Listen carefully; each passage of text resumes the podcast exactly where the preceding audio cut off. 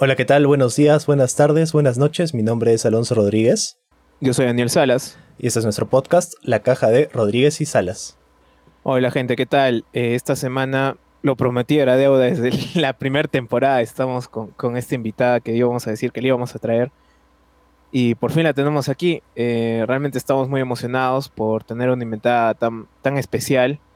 Eh, con nosotros está la maestra Zoila Vega Salvatierra. Eh, muchas gracias, maestra, de verdad. Presentarla sería por gusto, creo que todo el mundo la conoce, sabe la labor que ha hecho en cuanto a, la música y al arte en Arequipa. realmente, maestra, muchísimas gracias por estar con nosotros esta semana y esperemos que le guste las cosas que le vamos a preguntar no van a ser muchas intimidades, pero eh, realmente lo, que, lo que tenemos preparado es muy interesante para todos los que nos puedan escuchar. Hola, maestra. Hola, Daniel. Hola, Alonso. Muchas gracias por la invitación. Gracias a usted por estar presente aquí. Hoy vamos a hablar un poquito de, varias de las cosas de las cuales usted se dedica.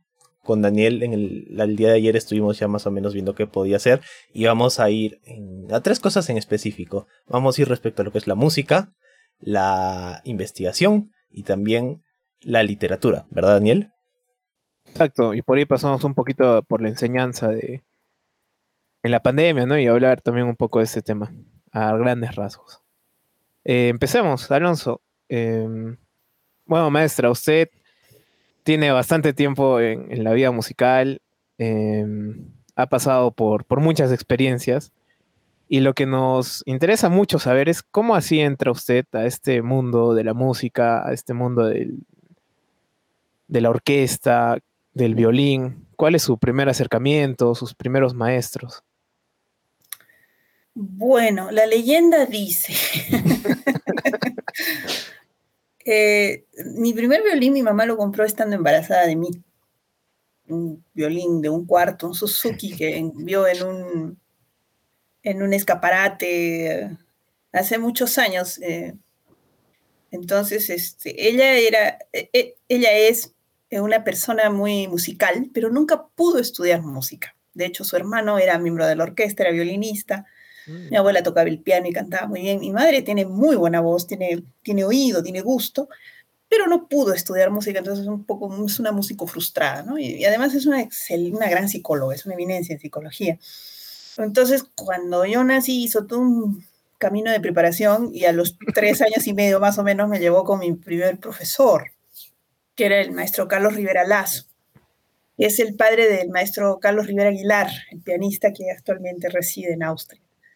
Entonces yo era pues un, un frejol más o menos de este porte cuando iba con mi violín, que era más grande que yo, y ahí, eh, allí comencé a tomar mis primeras clases, ¿no?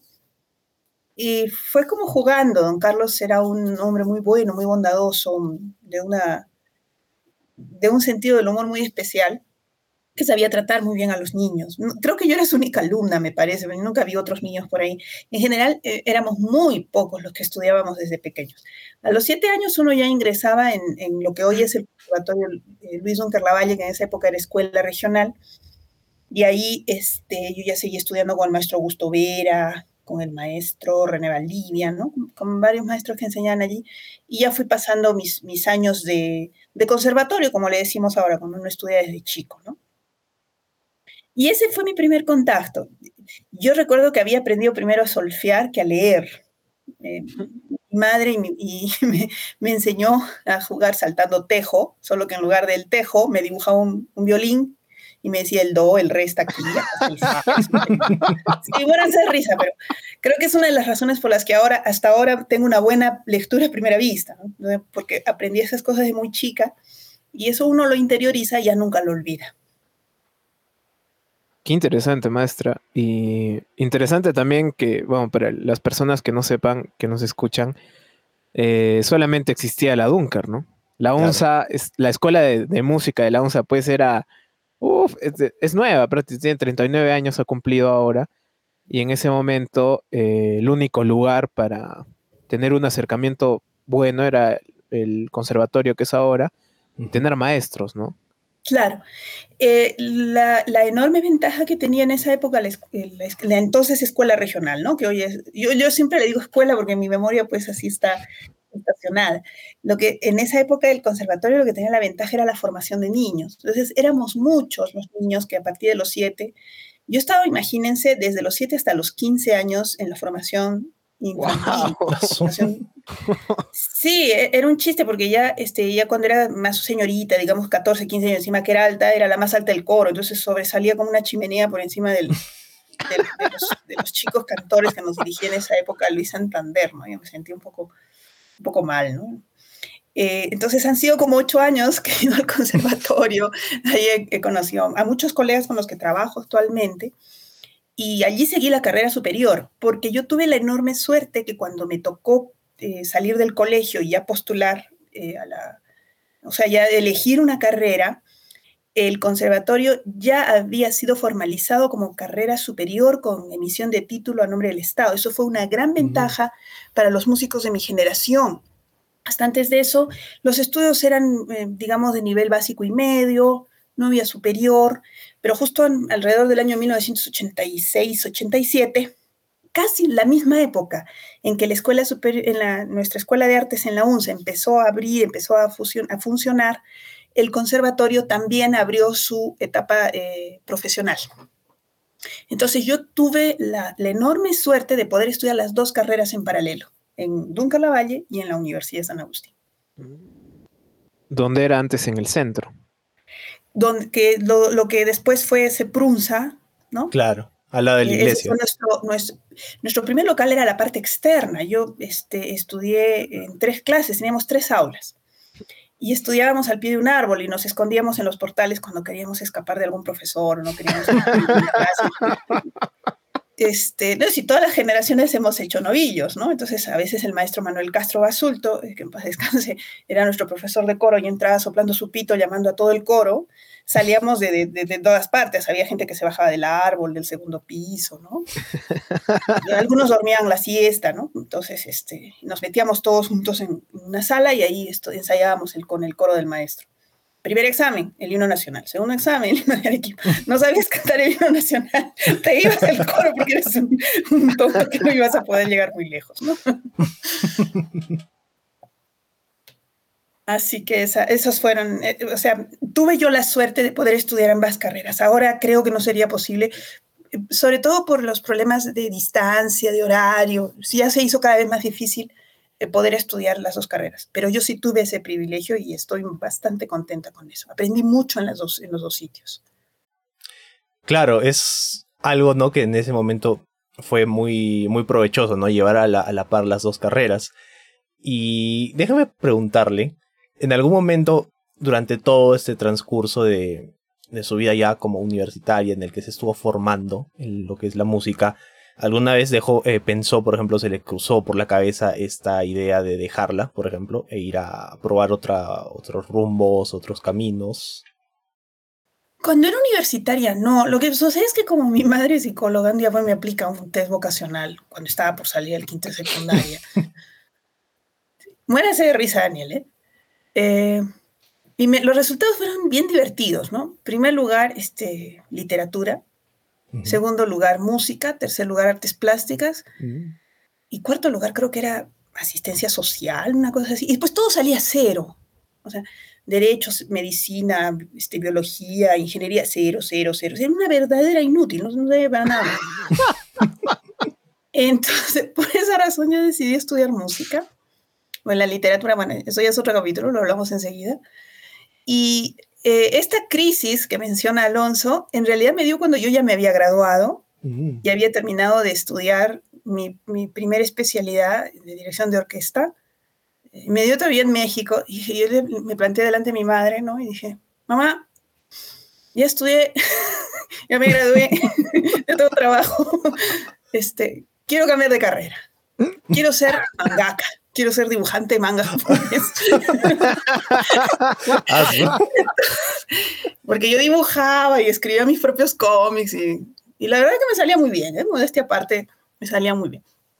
Mi, mi, círculo de lectores eran mis amigos de la orquesta, pues mis, mis compañeros de, de, clases, ¿no? Mis alumnos, mis alumnos leían mis historias. Entonces mi mamá, ah, sí, ya, te lo pagas tú, te lo agencias tú, te lo administras tú, no me es tu vida, eres adulta, lo que te dé la gana. Entonces, yo dije, este, no, creo que esto es muy duro y me regreso por donde he venido. Así que esa fue la única vez que dije, este, voy a cambiar de profesión, pero nunca más se me ocurrió. O sea, maestro, usted pasó lo que a la mayoría de gente le pasa al revés, ¿no? Que tiene que terminar una carrera para poder decirle a su papá, quiero estudiar música. claro, no, y eso también fue para mí un, gran privilegio porque eh, mis padres siempre me apoyaron. Entonces, este, cuando le dije a mi mamá, este, quiero estudiar música porque la verdad no sirvo para nada más. De, de, médico me muero de hambre, de abogado no sé pelear, eh, de, ingeniero se me cae la casa, eh, de arquitecto peor. Entonces, este, yo solo sigo por eso y me dijo, perfecto, listo, pero tienes que dedicarte, tienes que ser profesional y tienes entonces sí, muy bien, y me apoyaron y me han apoyado hasta ahorita, ¿no? Hasta siempre. Y yo sé que eso es también un privilegio porque yo tengo muchos años enseñando y sé que muchos de mis alumnos se han enfrentado al problema de, de que ven su elección sometida a juicio permanente. Incluso he visto alumnos con sobrecarga porque los padres les dicen, bueno, estudias música, pero también me estudias otra cosa. Entonces llegan estresados, llegan con presiones, algunos tienen que irse de casa porque es el precio que tienen que pagar para hacer respetar su decisión. Es, es duro, no es fácil y esta no es una carrera sencilla. Exacto. Creo, maestra, que también a veces eh, algunas personas pueden pensar que en música nos pasamos la vida tocando y somos felices y, y no sé, pues tipo sexo, drogas y rock and roll o una cosa así. Pero realmente en la vida musical, bueno, actualmente, ¿no? Que, que es cuando yo ingresé, eh, hay un choque, ¿no? Hay mucha gente. Yo ingresé y en el aula al inicio éramos casi 80 personas. Al segundo semestre ya éramos 40. o sea, eh, a mucha gente le, chocaba esto, ¿no? Y, y hay, hay otra, otra pregunta encadenada. Eh, usted nos cuenta que solamente habían tres aulas. Después, cómo ha ido evolucionando y ahora somos la carrera que prácticamente sostiene al, área de literatura, filosofía, ¿no? Esa, esa parte de la U que somos la carrera que más alumnos tiene con plásticas. Y ahí viene la pregunta, ¿no? ¿Ve algún cambio significativo en el ambiente musical? ¿Ve alguna diferencia? O sea, yo, yo la veo, ¿no? Pero en, su experiencia que, ha podido ver este crecimiento, ¿cómo ha sido? Uf, ha sido un crecimiento geométrico. O sea, no al doble, sino al doble del doble. O sea, Uf. sí. Miren, eh,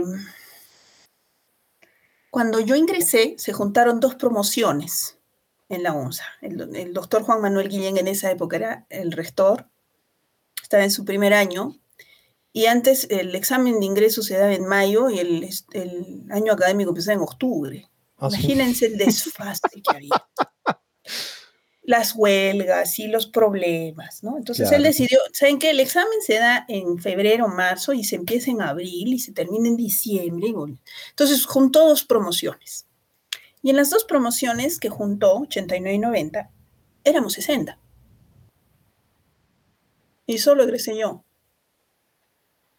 Cinco años después solo egresé yo. Wow. Wow. Eso sí es. Es duro. Mucha gente en mi promoción se metió por el carnet universitario, porque en esa época el carnet universitario nos rebajaba la, mm. el pasaje, ¿no? Nos permitía comer en el comedor, o sea, había ciertas, algunas ventajas. Y además eran tiempos de crisis. Yo ingresé en la universidad del año 90, que estábamos en una este, inflación terrible, ¿no? Era el final del gobierno de Alan García, el comienzo de Fujimori, el país estaba hecho, estaba destruido, teníamos guerra interna, era una cosa terrible. Entonces, este, los adolescentes, la verdad, teníamos muy pocas opciones.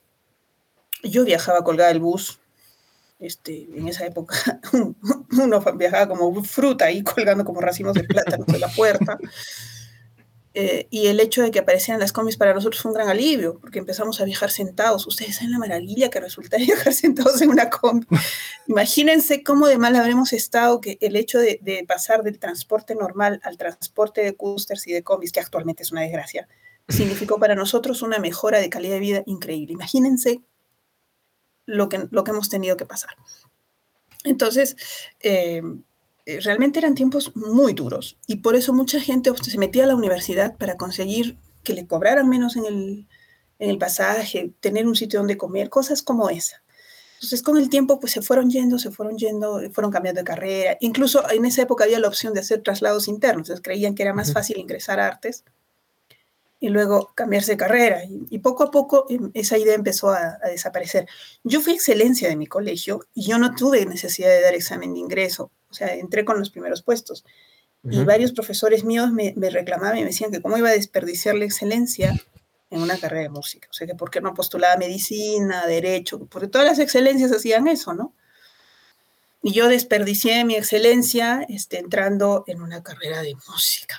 O sea, perdida, pues no, pobrecita. ¿Qué espera su madre que no la orienta y cosas así? Wow, claro, y bueno, en, esa época, ¿no? Como se dice, eran ochentas que usted sale del, del colegio y había, bueno, aún sigue habiendo un estigma, pero en ese momento era pues mucho más grande. Más fuerte que ahora. Claro. Y, no, ahora, ahora ha crecido mucho. Eh, una de las razones por las que tenemos más estudiantes es porque también el campo laboral se ha incrementado, mm. no solo en el ejercicio pedagógico, sino en el hacer música y hacer, yo diría, músicas porque hay la posibilidad de ejercer de maneras tan creativas que incluso se escapa de lo que originalmente teníamos planeado en la escuela. Claro. Y ahí, maestra, bueno, eh, realmente no vemos un gran crecimiento y la importancia de los mismos músicos ponernos en un lugar, ¿no? Porque también muchas veces algo que pasaba y que se escuchaba era que el mismo músico, o sea, el ser músico era un pensamiento libertario, ¿no? Más, de libertinaje. Y también por eso creo de vidas desperdiciadas, de vidas desperdiciadas y de, y de, oportunidades perdidas. A mi madre le dieron el pésame en la cola del, cuando fui a colar mi bachillerato. Una amiga suya, que su hijo se colaba también de médico, yo de, músico, le dieron el pésame, oh, pobrecita, oye, pucha, no sabes, qué, qué, bueno, pues sí, ella quiere. Y mi madre estaba feliz, ¿no? Pavo de doble pechuga, porque estaba grabándome. Y se le dan el pésame. Entonces, pero es, ha habido un cambio pequeño, solo que estas cosas son generacionales, no ocurren de la noche a la mañana. Se necesitan generaciones, décadas, para que los conceptos empiecen a cambiar el hecho de que nuestra escuela tenga tal número de estudiantes y que incluso haya crecido el número de profesores, la infraestructura, todo eso, demuestra que la carrera está siendo bien proyectada, no solo a nivel universitario, sino a nivel social también, a nivel de la comunidad.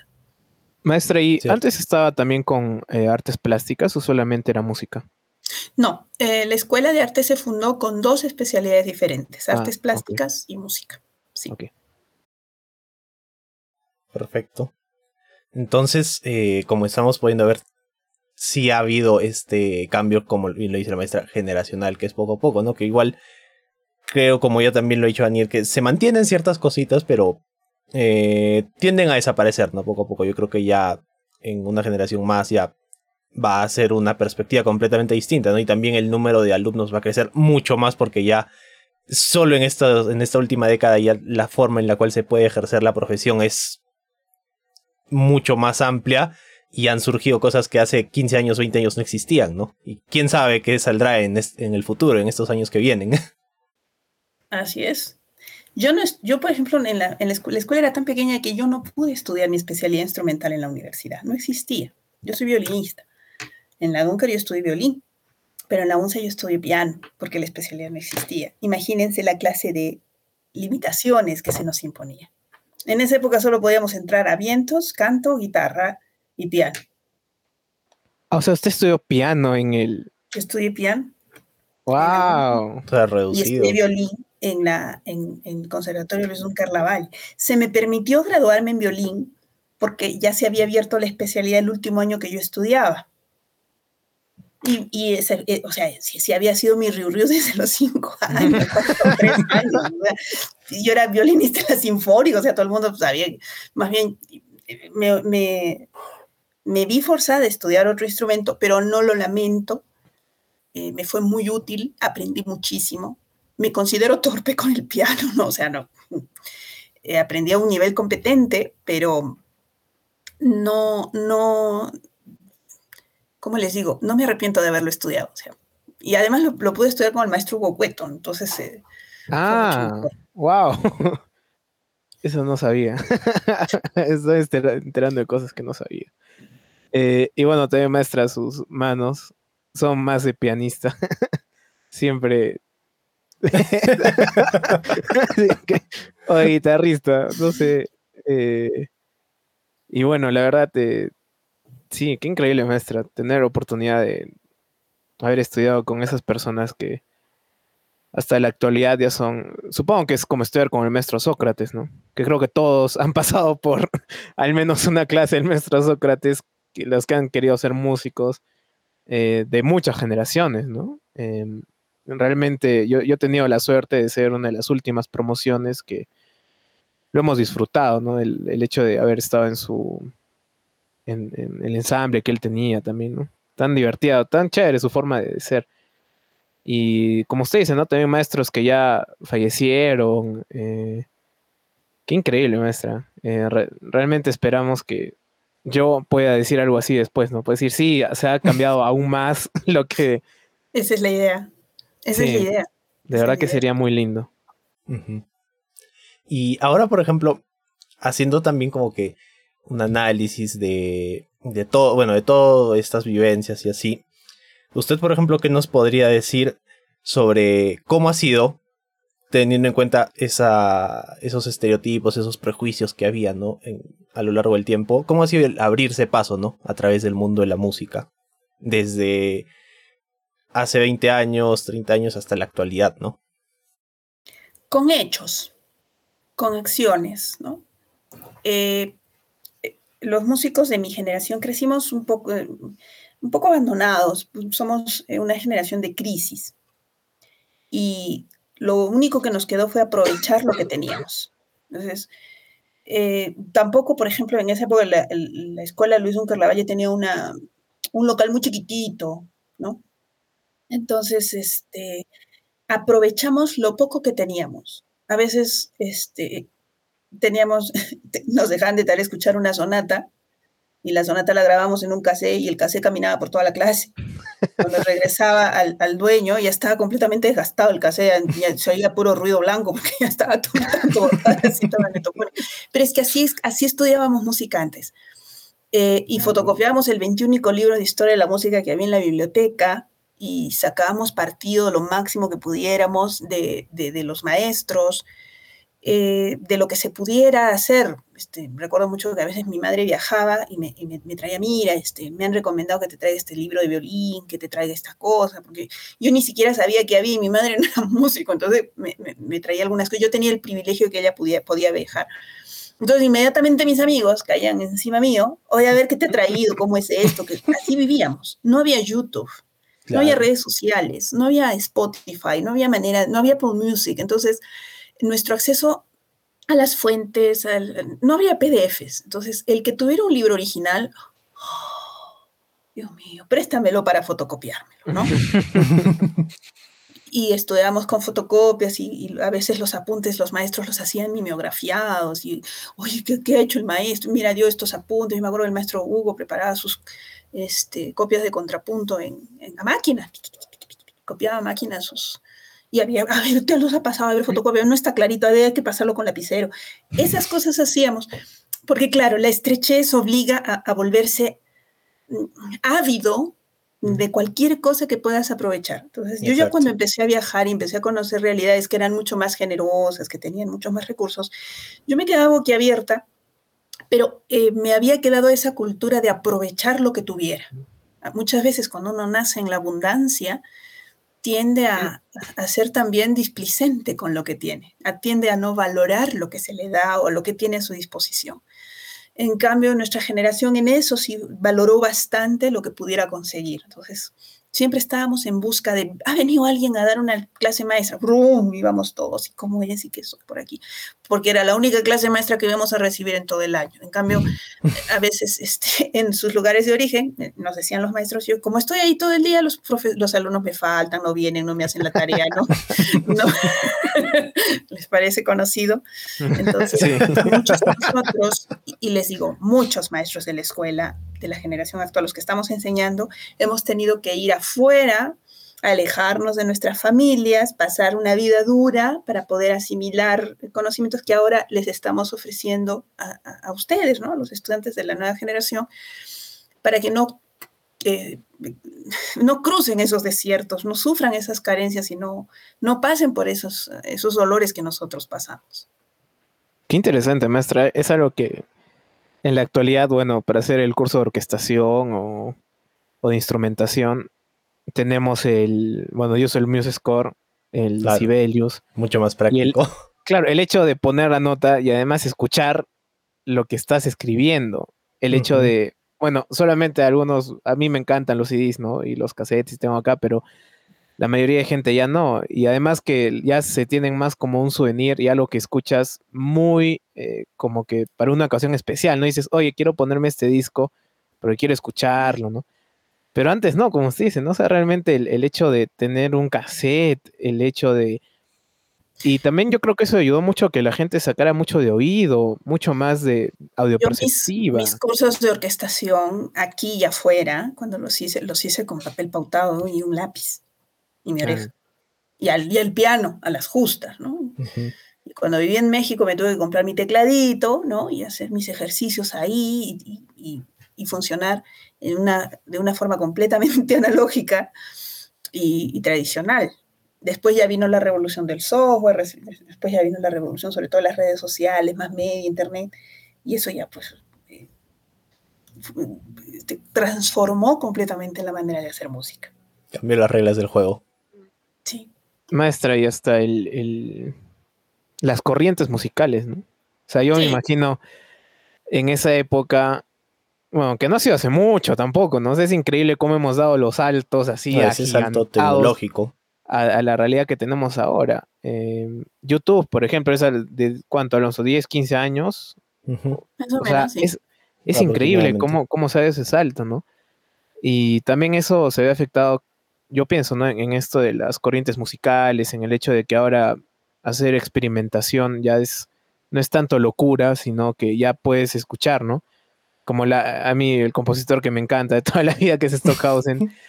o sea, yo digo, era para mí hubiese sido casi imposible mm, haberlo conocido, de haber vivido en los 80s o en los 90s. No, nosotros, por ejemplo, eh, no lo conocíamos hasta que empezaron a llegar las primeras enciclopedias, formas de acceder a la información de una, forma, de una manera económica, porque tampoco se podía tener mucho, ¿no? Claro. Eh, entonces, eh, recién ahora que tenemos mayor acceso a la información, nos damos cuenta de lo limitados que estábamos, de lo, de lo encerrados que estábamos. Ahora, debemos recordar que vivimos en una provincia. Mm.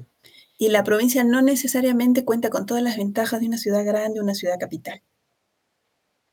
Y yo descubrí que precisamente entre provincias se podía dar un intercambio interesante de experiencias. Durante un tiempo me contacté bastante con provincias, no solo de acá, sino provincias de otros países, Chile, Argentina, eh, Bolivia, mismo México, Colombia, porque teníamos el mismo problema de, relación de centro y periferia con la capital, ¿no? Entonces, eh, eso también ha servido mucho eh, las redes sociales, la conexión, Internet, ha contribuido a democratizar el intercambio de información y a entender que no solamente eh, existen ciertos circuitos, ciertos lugares, sino que todo es compartible, todo es intercambiable y todo es posible. En realidad también es una perspectiva posmoderna. Y la posmodernidad nos ha llegado como una bola de nieve, nos ha llegado, nos ha tomado de sorpresa, ¿no? Y nos estamos acostumbrando a ella. Sí, sí, qué interesante, maestra, de verdad, eh, pensarnos en esa época, que como digo, o no ha sido mucho tiempo, eh, me parece increíble, ¿no? El hecho de, ahora hablando ya en, una cosa más amplia, el hecho de que podamos tener con Alonso una interfaz para grabar lo que tocamos, el hecho de que yo pueda tener eh, micrófonos y una interfaz que, bueno, en el mundo del audio todo es caro, pero para estándares de los 90, tener un estudio era de miles de millones de dólares. O sea, no eran millones, eran miles de millones. Poder hacer un micro, poder hacer algo tan simple como una producción, ¿no? Una canción era millonarios, era demasiado dinero. No, había que ir a Lima a grabarlo y había que acceder a las eh, disqueras que estaban en el mercado. Exacto. Bla, bla, bla, bla, bla, bla. Exacto. Ya en, los, en la primera década del 2000 empezaron a haber estudios de grabación en la ciudad que empezaron a producir de una manera profesional. Y actualmente estamos a nivel de que cada uno sencillamente puede crear su estudio de grabación en su casa. Lo aísla, lo acomoda, se compra los materiales, accede, y si, y si no lo venden en la tienda, lo manda a pedir, y pacatín, y pacatán, y ya está. Pide su rapi. o te no podemos decir marcas, Alonsito, perdóname. Ese ah, lo, lo borras. Cierto. ¿Por qué no podemos decir marcas? eh, cierto. Aloncito, pasamos al segundo bloque. Sí, pasemos ahora a lo que es el tema de investigación y literatura, que Daniel también me, me comentaba justo ayer que también se dedicaba a todas estas situaciones, ¿no? Y ahora yo le quisiera preguntar, ¿cómo es que empezó el gusto por la literatura que usted tiene y también por la investigación? La pucha. bueno, lo, lo, de la literatura es familiar. Mi papá es poeta, mm, su hermano menor es dramaturgo, es Premio Nacional de Teatro. Mi madre eh, también escribe, aunque pocos lo saben. Entonces en casa escribir, manejar el idioma, expresarse con palabras es muy natural. Todo lo verbalizamos y hasta para contar la más pequeña anécdota armamos toda una novela. Mira, el cielo está solo hoy día cuando llegué al mercado y vi a la papera y entonces compré papas, pero me pregunté, ¿son estas las papas que quiero comprar? Peregriné ligeramente cómo eran las papas, si eran ojo azul, si eran amarillas, si eran para puré, y descubrí que en la abundancia de la oferta estaba la indecisión. Y la indecisión es un gran problema. Todo eso para decir que compré un de. Para nosotros la palabra es una cosa muy natural de usar y la palabra escrita también es muy natural de usar. Entonces, eh, yo recuerdo haber visto escribir a mi padre desde que era beba con su lápiz. Y mi, padre es un poeta muy afanoso, todos los días escribe. A veces se le, hierve, se le pasa el, arroz, se le hierve la leche, se, le quema la casa, pero él está puliendo el poema, ¿no? Entonces yo empecé a escribir desde los 12 años. Y cuando llegó el momento de elegir carrera, me vi en la disyuntiva de elegir literatura. Pero mi padre muy sabiamente me dijo, eh, si tú quieres escribir, escribe. Eh, literatura se estudia leyendo, se estudia escribiendo, se estudia de una forma más práctica. Él, estudió literatura, pero por alguna razón creo que él me dio más madera de músico que escritora, aunque siempre es, mi mayor fan y hasta ahora yo hago taller con él. No sé por qué yo no puedo hacer poesía ni puedo escribir teatro. En la familia hemos dividido los géneros, ¿no? Bueno, tú vas a ser poeta, tú vas a ser novelista, tú vas a escribir teatro, que estamos como bien divididos. Y yo soy la única que hace novela. Y esa fue siempre mi, tendencia, porque soy muy lora, tiendo a hablar mucho y entonces pues escribo mucho también. ¿no? Y así sí, he escrito toda mi vida, pero recién en 2006 que gané un premio, recién yo misma me creí el cuento que lo podía hacer, entonces seguí publicando algunas cosas, ¿no? Claro, y bueno, yo he tenido la suerte de, de conocer a su mamá eh, hablar con ella, ¿no? Era muy divertido, ¿no? Realmente una... Mi madre y yo multiplicaba por 20, pues. sí, y hablar con usted también, maestra, es como que... Em, se siente, o sea, creo que cuando una persona lee o escribe o está en, ese proceso, ¿no? De siempre hacerlo, eh, de afuera tú hablas y ya, o sea, ya lo interpretas, o sea, ya sabes que es no sé si decir una persona culta, bueno, ahora ya todo es, está mal, pero la verdad yo lo diría así, ¿no? Es como que una persona que tiene esa, la cultura de la lectura, ¿no? O sea, es como una persona que toca. exacto, una persona de hábitos, exacto. es como me alguien... me han preguntado si no compongo, ¿no? Y yo soy más, em, soy más competente creando con palabras que con sonidos. Entonces, no, por ahí habré escrito alguna tontera musical, pero no, no aún, no es algo que valga la pena mencionar tampoco, ¿no? y con la investigación, maestra, ¿cómo? Bueno, eso, eso fue casi un accidente. Yo no sabía que servía para eso. Hay dos cosas que yo no sabía que, servía para eso. Una es la dirección, pero eso ya es este cuento aparte. Y otra es la investigación. Lo que sucede es que cuando yo entré a enseñar en la universidad era muy jovencita. Yo me gradué en el mes de junio y entré a enseñar el mes de septiembre. O sea... Rápido. ¡Wow! no había profesores, pues. Yo fui la segunda en graduarme en la escuela. La primera fue la maestra Pilar. Yo fui la segunda. Entonces, no, no había profesores. Estábamos recién salidos del horno. Y yo entré como profesora de violín. Y había un curso que nadie quería enseñar porque solo había un libro o sea, e, encima de todas las limitaciones que ya les describí, esta materia solo tenía un libro y no tenía, nadie la quería porque era muy complicado armarla. Y esa era música, análisis de música peruana y latinoamericana. Así se llamaba en ese. Era el raspo de la olla. Entonces se lo dieron a la sombra que acaba de entrar porque no tenían que, no nadie quería hacerse cargo. Y yo que me tomo las cosas en serio, eh, lo primero que hice fue buscar libros y encontré libros en, las, bibliotecas de, la universidad, encontré varios libros sobre el tema que no habían sido buscados, ¿no? pero eran pues todos de los 50 para atrás. Entonces, recopilé mi información y empecé a enseñar y yo sentía, pues, estoy enseñando, imagínense, era 1995 y estábamos con 40 años de retraso. Wow. Pero hice lo, lo que pude, la investigación, y ahí me di cuenta que había mucho que hacer entonces, después me enteré que había una maestría en musicología con especial mención en música de América Latina en Chile. Entonces, y yo hice esa maestría con la idea de tener más materiales, más conocimiento para mi curso en la universidad, para no, primero no hablar con 50 años de retraso y segundo no, no hablar pavadas, pues, ¿no? Porque uno tiene que por lo menos formar un buen curso. Y ahí empezó porque con el deseo de construir un mejor curso fui aprendiendo y lo fui expandiendo a lo largo de los años. Este, ahora ya no, ya no lo enseño, ¿no? Pero habré enseñado ese curso pues unos 15 años, más o menos.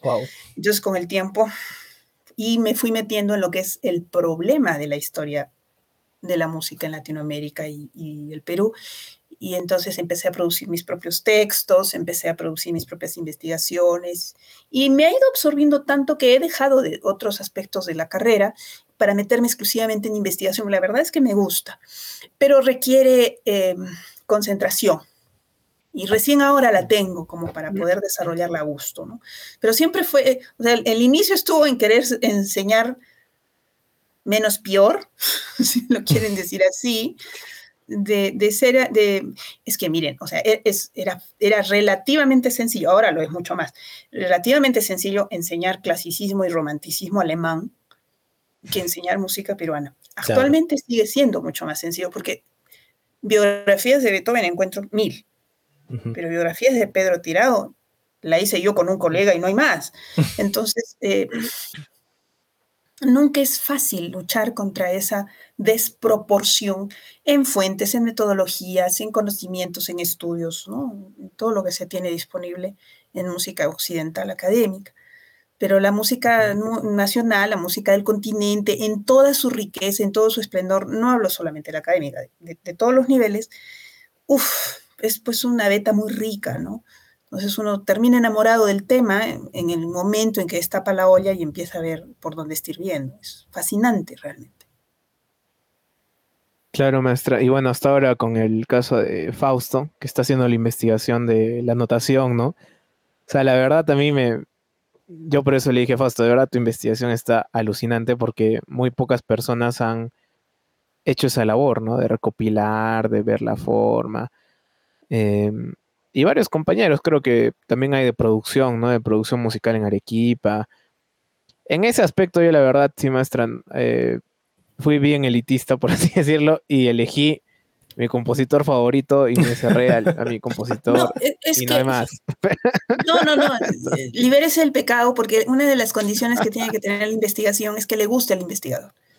Es decir, si uno va a investigar por obligación o porque, ¿qué dirán, qué dirán los demás? mejor no estudio, no estudio lo que me gusta porque me van a llamar elitista, se echa encima una cruz demasiado pesada.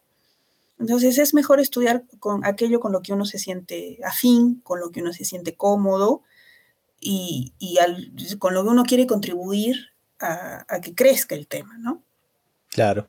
Y Aloncito, tu tema de investigación, que también ah, está muy interesante, coméntalo con la maestra. Que, no, mi tema sí fue bien rosco. Yo estudio Derecho, por ejemplo, y mi tema de investigación, o sea, todos mis compañeros iban la clásica, derecho laboral, derecho penal, derecho civil, pero a mí no, no, no son ramas que me agraden mucho, sinceramente.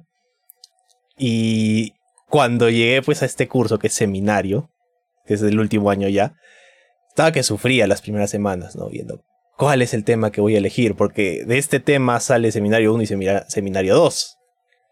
Y justo no, el profesor también nos dijo eso, no tiene que ser algo que les guste, porque si no va a ser un camino muy tortuoso el que van a recorrer todo este año. Y estaba que me mataba pensando, pensando, y de algo tan sencillo salió mi tema, de algo que, estaba haciendo a ese rato, y al final fue mezclar nuevas tecnologías con derecho constitucional, y hacer una mezcla de todo un poco, y quedó perfecto. Y ya lo terminé y quedó bien, y hasta ahora me sorprende, ¿verdad?, la facilidad creo que me hice tanto problema ah, para pensarlo y lo tenía enfrente todo el tiempo el tema. O sea que encontró su muerto. Exacto. Daniel le va a explicar después lo que significa esa figura. Cuando, la maestra dijo, ¿cuál es su muerto? Todos, ¿qué? ¿A quién ama? ¿El muerto? Ah, es que sí, yo le llamo el, problema de investigación el muerto. Es una, buena una clase con la maestra, Aloncito. Sí. Sus clases son muy chéveres. Sí, no, es una buena forma de decirle el muerto. Es, y maestra. Eh, es, lo que pasa es que yo uso mucha parábola para enseñar investigación, porque ya de por sí en nuestra sociedad y en la vida universitaria, la tesis asume este, eh, la, vaporosa identidad de algo imposible, ¿no? Como que hay que jugar un videojuego en 70 niveles y la tesis viene a ser el super gran boss, ¿no? y que es imposible ganarle si no hacemos cheating o si no conocemos los códigos de, de, los PAS, no sé qué, ¿no? O algo así. Claro. Entonces, cuando entran a la clase de seminario de tesis, en todas las especialidades pasa entramos así como que, Dios mío, ¿y ahora qué me va a pasar? Pero en música el terror es todavía el cuádruple. Porque este, sistematizar un problema de investigación es una cuestión muy teórica para lo que no siempre se, se prepara al alumno. Y eso lo queremos revertir este, revisando el plan de estudios para que asuman que la investigación es, es una cuestión, es una tarea intelectual como cualquier otra, ¿no? Ahora, yo en un año puedo enseñarle a un joven músico a hacer una tesis, pero en un año no le enseño a tocar un instrumento. Entonces, si ya tocan un instrumento, si han sido capaces de aprender a tocar un instrumento, son perfectamente capaces de aprender a, hacer una tesis. Claro, para mí sinceramente lo más difícil fue eso, encontrar el tema, porque de ahí todo, no, no diría tampoco que vino por su cuenta propia, porque sí, me costó, pero ya es prácticamente mucho más sencillo y más llevadero hacerlo. Exacto, exacto. A la investigación de Alonso Maestra le pasa como la mía, que todo está en inglés, en alemán, en francés. Realmente es una labor ardua y, con muchos eh, más problemas de idioma, ¿no? O sea. Claro. Pero cuando le piden una bibliografía, no pone los links en una lista, ¿no? Maestra, por favor. Te están quemando, ¿ah? Maestra. Pueden editar esa parte, no hay problema. Ese es el problema de, traer maestros, ¿no? Me sacan mis pecados. No, he empezado todavía. No, maestra. Bueno, continuemos con la siguiente pregunta. Eh, maestra, bueno, lamentablemente eh, siempre tenemos que hacer esta salvedad o este apartado un poco cuando tenemos una invitada mujer eh, que es el, tema de, primero, cómo abrirse paso. La pregunta es esta, ¿no? ¿Cómo ha sido para usted abrirse paso en el mundo de la investigación y en general en el mundo de la música y más en, bueno, ya se supone que hemos cerrado lo de la música, pero es interesante también saber esto. Em, siendo usted mujer, eh, habiendo sido tan joven, haber entrado tan joven a este mundo, eh, lo que nos cuenta, ¿no? Que a veces hasta en la actualidad en la catedral hay como que pasillos ocultos para solo hombres o que no lo dicen así tal cual, pero ya uno, uno se saca, ¿no? Eso. Eh, se da la idea. ¿Cuán difícil ha sido usted y cuán eh, igual, ¿no? Este cambio, no sé si también ha pasado lo mismo que con la gente que esté estudiando, a con el cambio que ha habido el rol de la mujer, el respeto hacia la mujer que, que creemos que todos merecemos. ¿no? ¿Cómo ha sido eso, maestra? Bueno, yo vengo de un hogar donde mi, crianza fue muy igualitaria. O sea, a mí desde chica me dijeron que yo podía hacer lo que yo quisiera, que siempre debía trabajar, depender de mí misma, desarrollarme, ¿no? Eh, entonces, cuando yo salí al mundo, yo pensé porque así era todo. Y, yo era muy joven para darme cuenta del machismo, del, prejuicio hacia las mujeres. Era, eh, era muy ingenua. Y yo pensaba que era porque yo era antipática o porque las personas eran antipáticas. y, por ejemplo, yo, yo, entré a la orquesta cuando tenía 15 años y he sido directora a los 26. Entonces, eh, yo ahora me doy cuenta que algunas actitudes, muchas cosas que pasaron fueron también producto de machismo, producto de prejuicios, producto de, de, cosas que son, no digo que sean naturales, pero que suceden en una sociedad que es tremendamente conservadora como la arequipeña. Nuestra ciudad es una de las más conservadoras del Perú y el Perú es uno de los países más conservadores de América Latina. Entonces, todo, todo, se suma y se suma, se suma. Entonces, en el ambiente laboral, sí. Ahora yo hago introspección y me doy cuenta que sí, que, algunas actitudes por las que, a las que yo me tuve que enfrentar y con las que tuve que luchar fueron producto del machismo. Yo en esa época no lo entendía, como les digo, era muy joven. Y andaba yo metida, ah, el proyecto, el concierto, esto, y no me ponía a reflexionar, no tenía ni el marco teórico ni las herramientas que hoy tengo para entender cómo funcionan algunas actitudes, ¿no? Desde el mansplaining hasta machismo femenino incluso, porque hay, las mismas mujeres hemos desarrollado actitudes machistas. No, las mujeres no pueden hacer esto, las mujeres no deben hacer esto, o las mujeres no deben hacer lo otro, ¿no? O las mujeres deben este, buscar quien, un marido con buena chequera que las mantenga y entonces recién puedes hacer música una vez que tus este, necesidades materiales estén eh, sostenidas por un hombre que te pague todo, entonces ahí recién tú puedes hacer música. Que lo he escuchado muchas veces. Eh, pero sí, Ahora, yo soy consciente también de que eh, muchas cosas han cambiado desde que yo era joven. Que lo sigo siendo por si acaso, ¿eh? ¿eh? hay muchas cosas que han mejorado, pero hay otras que yo siento que se han vuelto más conservadoras aún. Yo creo que en algunos aspectos de nuestra sociedad, en la manera como consideramos eh, la sexualidad, la orientación de género, la misma perspectiva que tenemos de las artes, de las ciencias, ¿no? Han habido un recrudecimiento de actitudes eh, represivas. Mm.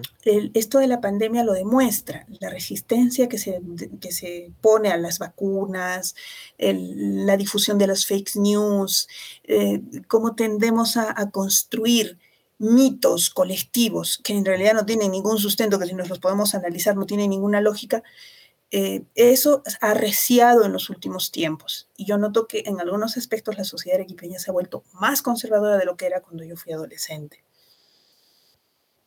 Interesante. Sí, maestra. Eh, bueno, eh, ese también ya es otro tema para otro episodio entero, esto de, del resurgimiento del oscurantismo. ya parecemos estar todos, o sea, hay gente que parece que se cree la Santa Inquisición, una cosa así de que piensa que la ciencia es, es, no sé, que no tiene validez. Otro problema también es que eh, muchas personas consideran que la ciencia es una cosa y no otra, ¿no? Mm. Eh, entonces, que, la investigación en medicina, en, ingenierías, en, ciencias duras, sí es investigación, y la investigación en humanidades, ciencias sociales, ¿eso para qué sirve? No hay que gastar plata en eso, ¿no? Y esta tendencia no solo existe aquí, en muchas universidades existe también esa competencia, hay mucha competencia por los fondos, entonces, mm. eh, no, con medicina salvas vidas, efectivamente, invertimos en investigación en medicina y salvamos vidas, pero, cuando, pero no invertimos en, ciencias sociales, no invertimos en humanidades y perdemos cultura. Y la cultura no es eh, un privilegio de unos pocos, sino es algo que nos enriquece, es algo que suma cuando lo compartimos. Entonces, no nos da producción en metálico, quizás, pero nos da dividendos en cuanto a calidad de vida, en cuanto a, estándares eh, de valores, un montón de cosas, ¿no? No se pueden contabilizar con el dinero. Exacto, sí. Eh, bueno, temas polémicos de nuevo. Acá con la caja de Rodríguez y Salas, que eh, cuando estuvo el maestro Javier, que también estuvo, tuvimos un programa con él, también sacamos varios temas, ¿no? De los que preferí no preguntarle porque también pueden ser comprometedores en cuanto a el manejo actual de la orquesta sinfónica, ¿no? Que son temas que hablamos con el maestro Javier y que le dije, ¿no? Le dije muchas cosas que yo pienso, ¿no? Que, por ejemplo, el, no sé, en la actualidad, el valor del director, cómo va a salir pues un director ahí dirigiendo a un concierto virtual, o sea, a, mí no, no me cuadra, ¿no? Personalmente no me cuadra, ¿no? Em, pero bueno, eso es otro tema, maestro, ya lo, lo hablaremos en otra oportunidad porque me hierve la sangre. Eh, pero vamos al, ya estamos por terminar. Eh, queremos saber eh, sus proyectos a futuro. Esto fue una, de las, una de las cosas que salió en el Twitch de ayer. en nuestra transmisión. Exacto, todos los jueves hacemos una transmisión en Twitch que es para ver de qué temas vamos a hablar este día, ¿no? El viernes.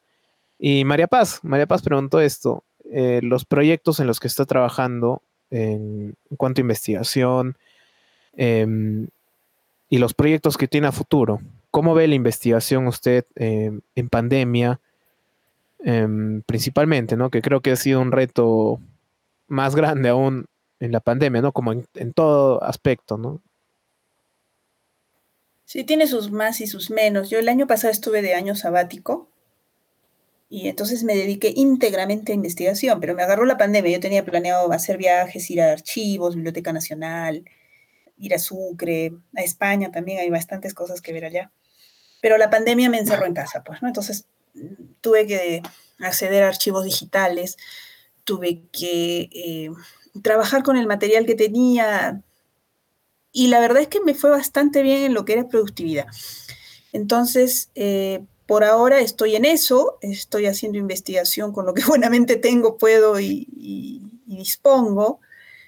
Eh, en este año que ha pasado, eh, yo he reorientado mi línea de investigación. Ahorita estoy en Bicentenario, entre este, vuelta del siglo XVIII al XIX, primera mitad del siglo XIX, lo que incluye estudios de las obras de Jiménez o, aplicaciones teóricas a la obra de Jiménez y compositores nuevos como Lorenzo Rojas, Mariano Bolognesi, que son muy poco conocidos. Yo estoy haciendo ahorita musicología histórica.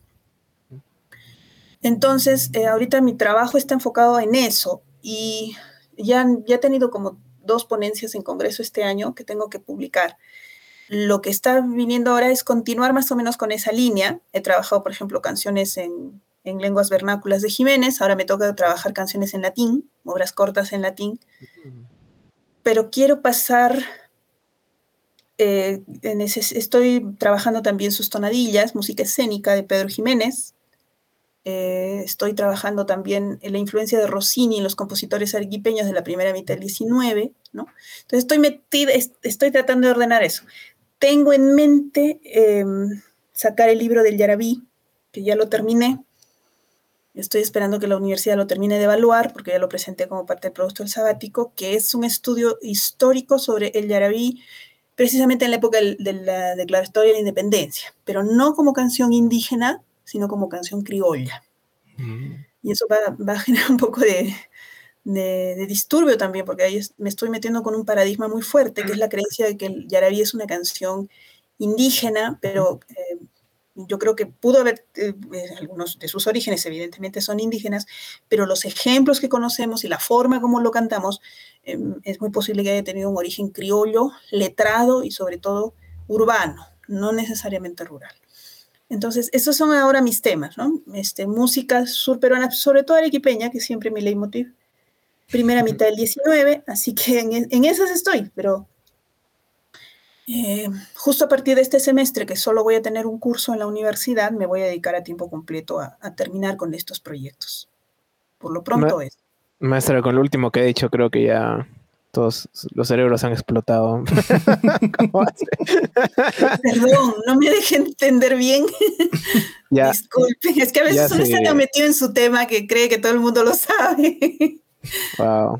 Bueno, maestra, esa es parte de la labor de investigación, ¿no? Tener nuevas, nuevas visiones.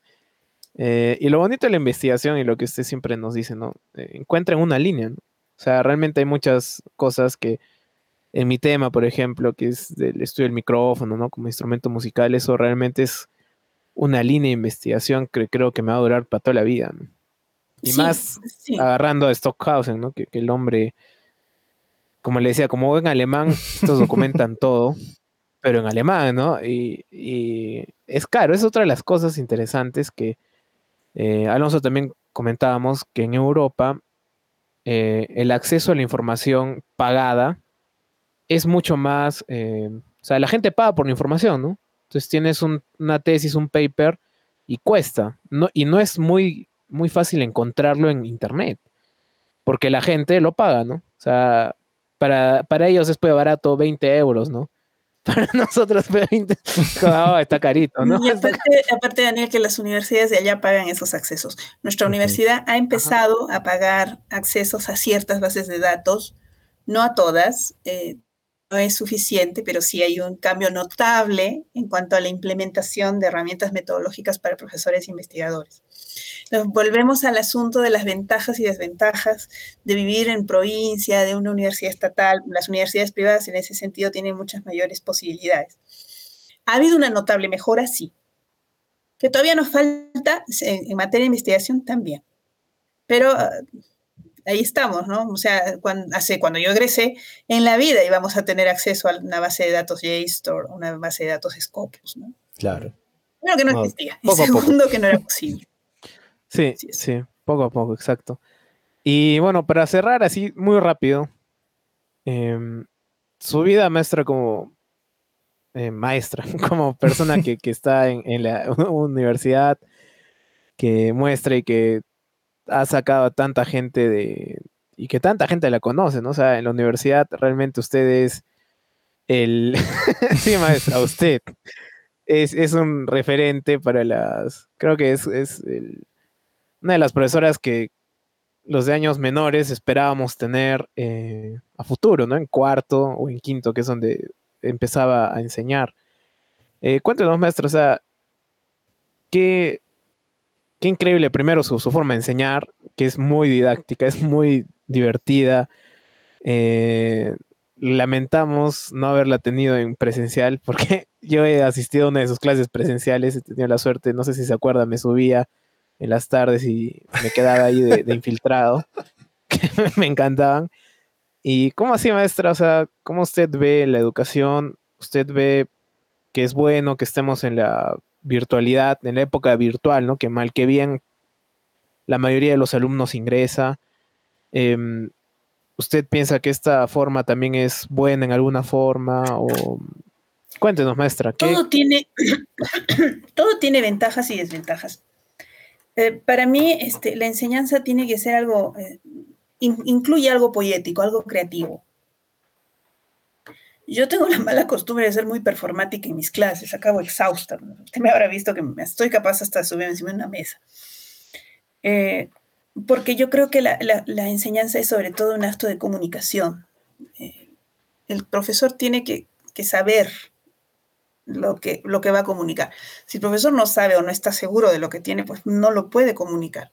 Entonces siempre ha sido una preocupación permanente para mí el preparar una buena clase. Entonces para mí yo me puedo demorar fácilmente cuatro o cinco horas en una clase para preparar lo que tengo que decir, lo que tengo que hacer, porque no es sencillo. Y eso es lo que pocas personas reconocen. El profesor no solo es profesor cuando está enseñando, el profesor es profesor cuando prepara lo que va a enseñar, lo que va a decir, las lecturas, los ejemplos. No, nada es gratuito. Todo lo que se presenta en clase está pensado, está hecho, ¿no? Entonces, eh, es fundamental que el profesor sepa de lo que está hablando. Es la primera condición. Por si el profesor no lo entiende, menos lo va a entender a los demás. Es, es una tragedia eso. Dos, habilidades para comunicarlo, para, para poder explicarlo. Y tres, gusto por lo que hace. Creo que eso es fundamental. Eh, si, yo no me siento a gusto con un curso, yo no lo enseño porque yo me conozco. Si algo me pesa, pues no lo voy a hacer bien, ¿no? Entonces, eh, la virtualidad y la presencialidad tienen sus ventajas y tienen sus desventajas. En virtualidad yo tengo más recursos electrónicos, puedo este, combinar este, videos de YouTube, puedo bajar así el audio, lo que tengo en mi computadora, al toque lo pongo, ¿no? hasta Wikipedia a veces, no sé, un, un dato.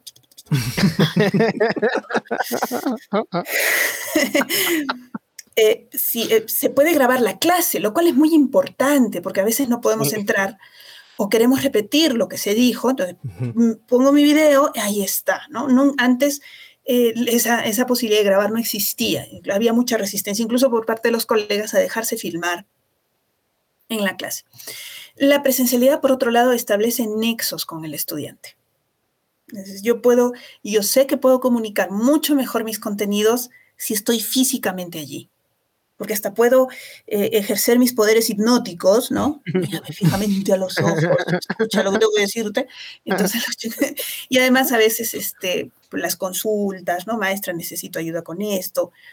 Mm, nadie entendió, yo podía antes este, dejar hasta tres horas para analizar en una semana, en la clase de análisis y las resolvía. Y ahora solo puedo dejar una a la semana y esto, porque tampoco puedo saturar al estudiante, ¿no?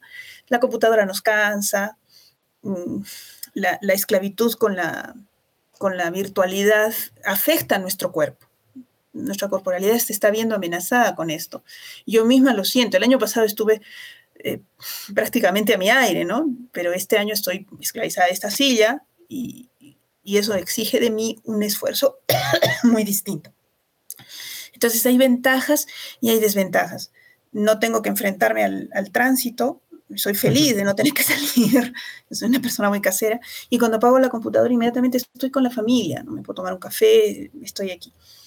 Pero extraño sí la cercanía con mis estudiantes. Algunos no prenden la cámara, no los puedo obligar porque que la conectividad, que el cuarto está desordenado, maestra, estoy chascoso, está bien.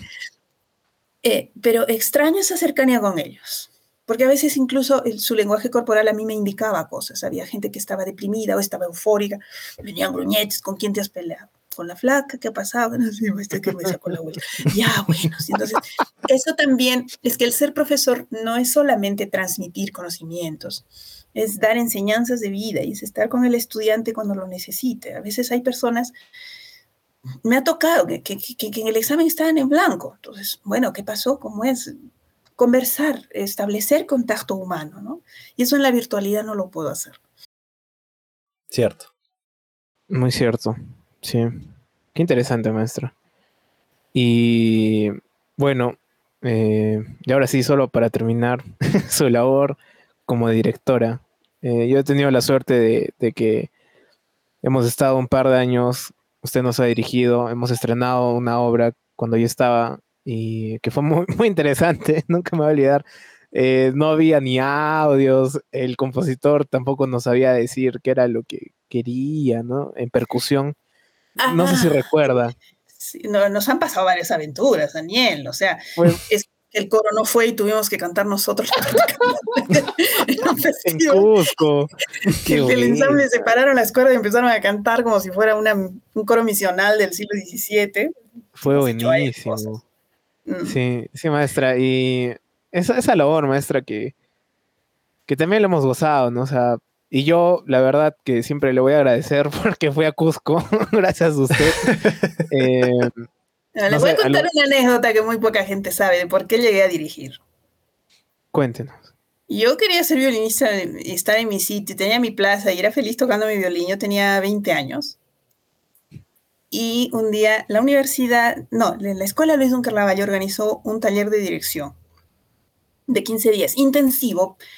Y era pues la novedad, ¿no? Como les decía yo, todos estábamos así con ganas pero yo no tenía ganas. Yo, yo me enteré que había el curso, venía el maestro Steven Ellery, que lo traía el maestro Dante Valdés, y, entre los dos iban a organizar este curso intensivísimo de dirección. Eran tres horas en la mañana, tres horas en la tarde, durante 15 días.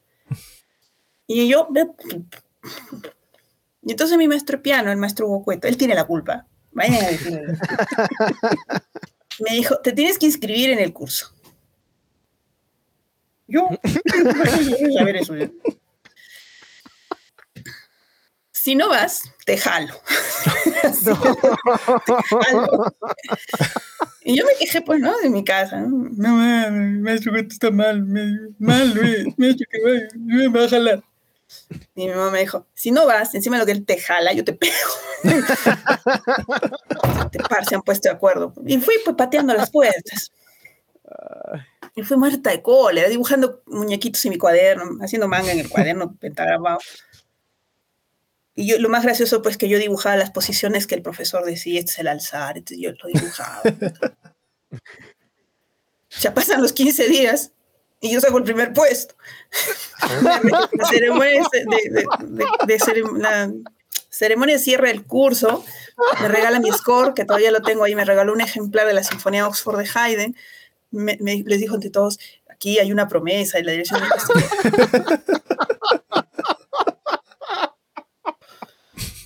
Y lo peor de todo es que le creí.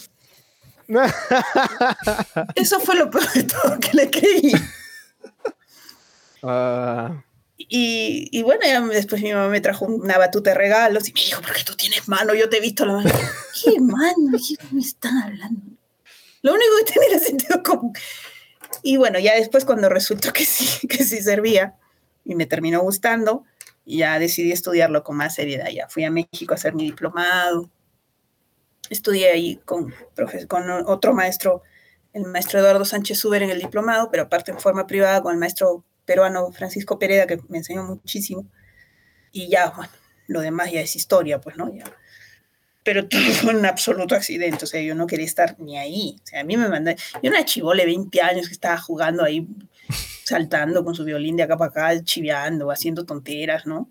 Con sus amigos, jijiji, jajaja, y de repente me mandan allá y fui de mala gana, o sea, al curso fui pateando puertas. Me vi enojada con el maestro Hugo. Y me mandan Y resultó que serví. las cosas una vez en la vida. Increíble. De verdad, gracias, maestro.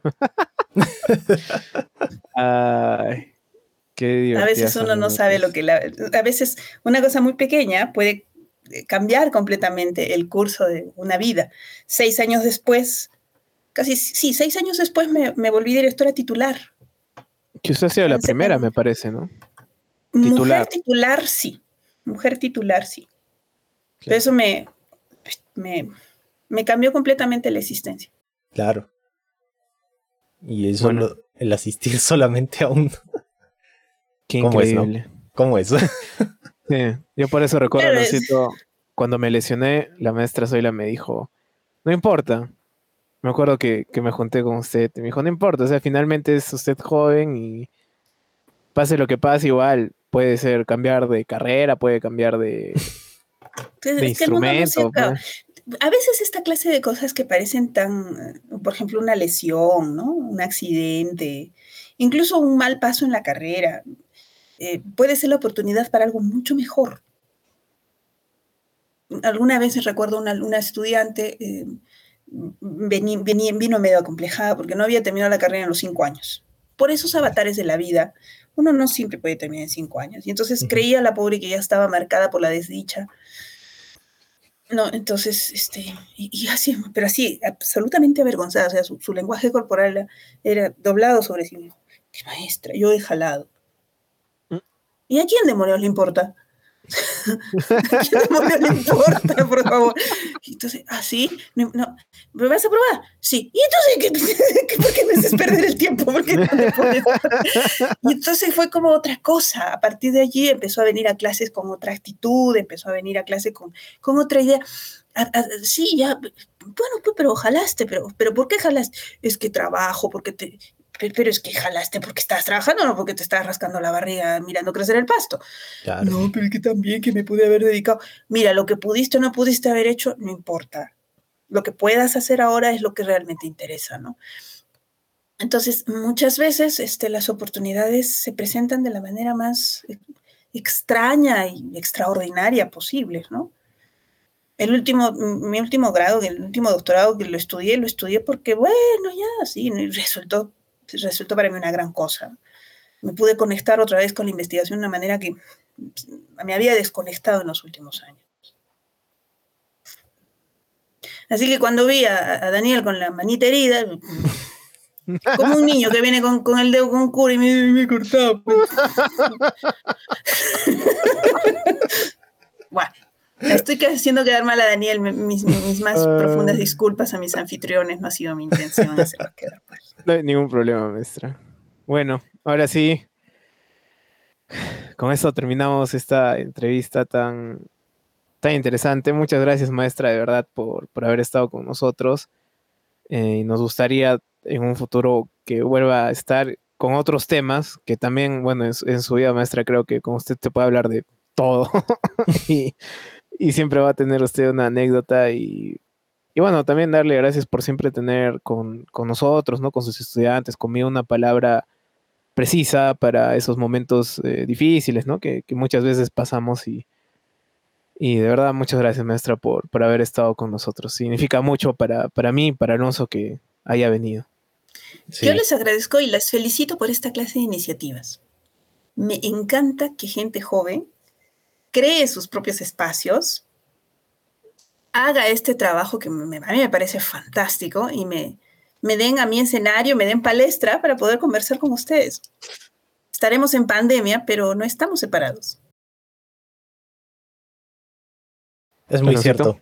Eh, igual como dijo Daniel, agradecerle porque entendemos que muchas veces uno tiene sus preocupaciones, sus situaciones, sus horarios definidos y siempre de verdad le agradecemos mucho a cada persona que, que se toma de verdad a sus 30, 40, una hora, una hora y media de tiempo para estar acá con nosotros y hablar, ¿no? Porque muchas veces también eh, entendemos de que eh, como nosotros ya lo dijimos el día de ayer en la transmisión, a veces no pagamos para para llegar a mayor cantidad de audiencia y todo esto, muchas veces hay gente que se desanima, ¿no? Cuando le decimos, oye, no quieres estar y participar, eh, pero es para un público pequeño o algo así, pero hay gente que también, como usted, acepta, ¿no? Y eso de verdad nos, nos, nos, alegra mucho ah, siempre.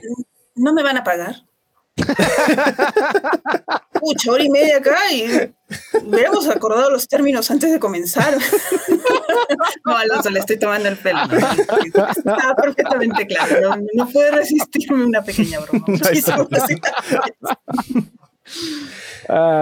bueno, gente, con esto nos despedimos. Eh, ya saben, a la maestra Zoila la pueden contactar, es creo la una muy buena persona. Muchísimas gracias, maestra. Esperamos tenerla de verdad en otra ocasión. Y gente, muchas gracias por estar con nosotros. Ya saben, cualquier cosa nos pueden escribir. Vamos a estar dejando igual los clips, eh, como ya habíamos estado haciéndolo del, del video. Y, eh, palabras finales. Sí, recuerden, cualquier duda, consulta que quieran hacer o si quieren apoyo en algo, difusión, en lo que sea, emprendimientos, proyectos, ya saben, pueden enviar mensajes eh, a nuestros WhatsApps, a la cuenta de Instagram o ponerlo en la sección de comentarios en YouTube.